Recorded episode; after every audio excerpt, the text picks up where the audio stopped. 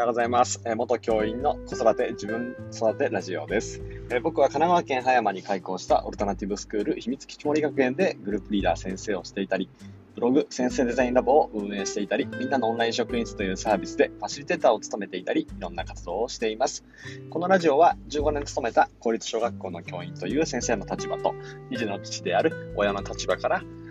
え、子育てや自分育てについてお話をしたいと思います。さて、えー、2020年もね、明けてもう4日が経ちました、えー、なかなかちょっと車に乗る機会がなかったりするので、僕もこのラジオを更新する機会がなくて、えっ、ー、と、全然最近はちょっとね、なかなか更新できなかったんですけど、えっ、とですね、今日からはほぼ毎日更新していこうかなっていうふうに思いますので、えっ、と、変わらず聞いていただけたら嬉しいです。えっと、2021年に入って、なんか、ちょこちょこ、特に大きく変わったことがないんですけど、あのー、冬休みに走ることがちょっと習慣化してきて、でも体重は逆に増えていて、えっと、今まで見たこともない体脂肪率と体重になってしまっているので、えここはちょっと、えー、毎日、これから1月週はまず走って ランニングすることと食事の見直しを、えー、心がけていこうかなと思っています。で、ちょっとね、どうなるのか、えー、自分自身も楽しみにしながら挑戦していきたいなっていうふうに思っています。いや、本当やばいですね。冬休みと夏休みで太って、あとの他の5ヶ月で痩せていくような毎年のルーティンなので、毎年と言われればその通りなんですけれど、ね、え、ちょっとそこにね、えっ、ー、と、ダイエットにね、励んでいきたいなと思います。えっ、ー、と、今日は、えっと、2021年の初めっぽく、えやらないと決めて得たものというお話をしたいと思います。えっと、やらないと決めて得たものっていうのが、えっと、僕はいくつかあるなっていうふうに思っていて、多分年始なので目標、あれやろう、これやろうっていろんなこと決めようと思うんですけど、なんか実はやらないって決めた時こそ、大きな、えっと、得るものがね、えー、をもたらしてくれてる気がして、そのやらないって、えっと、思う決断こそ非常に重要なのかなっていうふうに思っています。例えば自分だったら、今まであの、5つのやらないことを決断してきていて、どれもそれはすごく大きかったなっていうふうに思っていて、えっと、まず20歳の時に、えっと、えっと、なんだろう、20歳の時に、大学生の時に思ったことは、うーんと、なんだろう、妥協して人と付き合わないってことですよね。をすごい思いました。えっと、高校までは、これ、どう、どうあがいてもやっぱりクラスがあったり、なんだろう、近い友達、部活の友達とか近い友達っていうのは限られているので、え高校まではその関係性の中にいないといけないので、いたくない人とも正直いなくちゃいけなかった部分ってあると思うんですよ。本当は合わなかったけど、うん、これはやっぱ付き合いで付き合っていくしかないんだよなっていうのがすごく強くて、僕はそれは、あの、いい面もあったけど、なんだろう、辛かったなって思う面もあって、なんか言い方、受け取り方がそれぞれだと思うんですけど、ね、あの本当に友達って別に選んでもいいんだよってことを子供たちにも常に話していて、で全員と仲良くなる必要なんてないし、えっと、自分の周りの友達って本当は選べるんだよっていうのは常に伝えていたんです。だから僕も二十歳の時に、えっと、その、なんだろう、体裁だけの付き合いっていうのを全部やめて、自分の周りには多くはないけど、自分のことをよく分かってくれたり、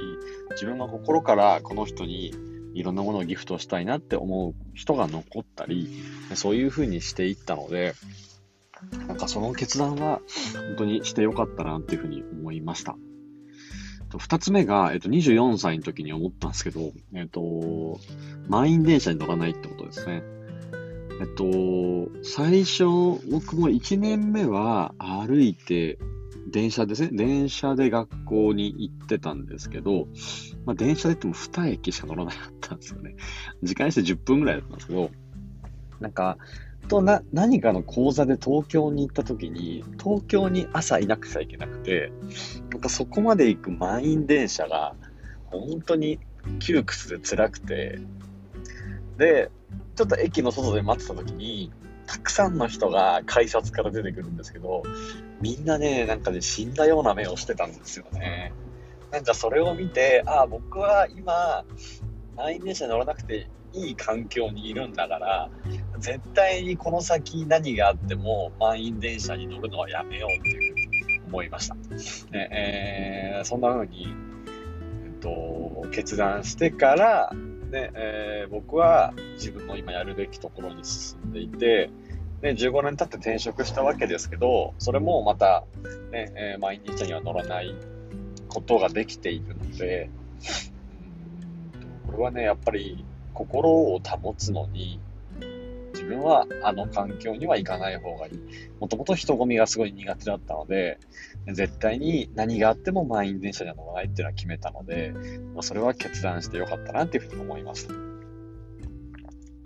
そして、えー、っとですね、三つ目としては、えー、っと、30歳の時ですね、え、っと、娘が生まれました。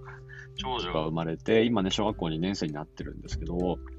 娘が生まれた時にやめようと思ったのは、なんかできないことを子供のせいにしないっていうのが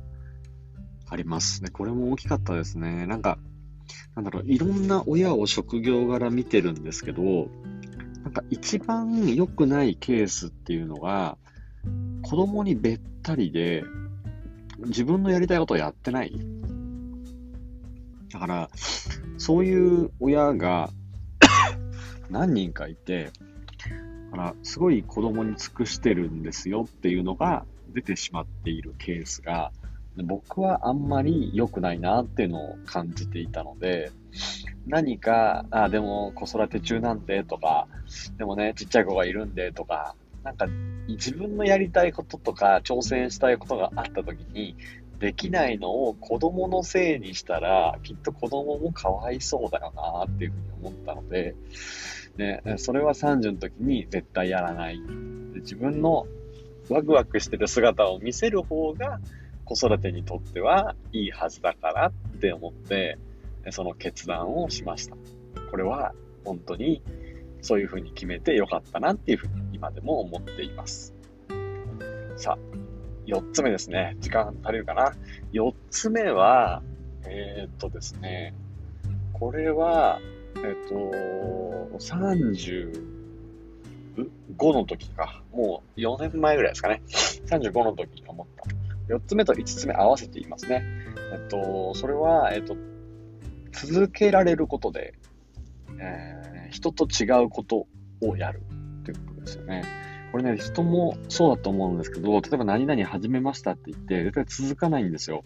でも続けたことそこことこそ力になるのは分かってるので、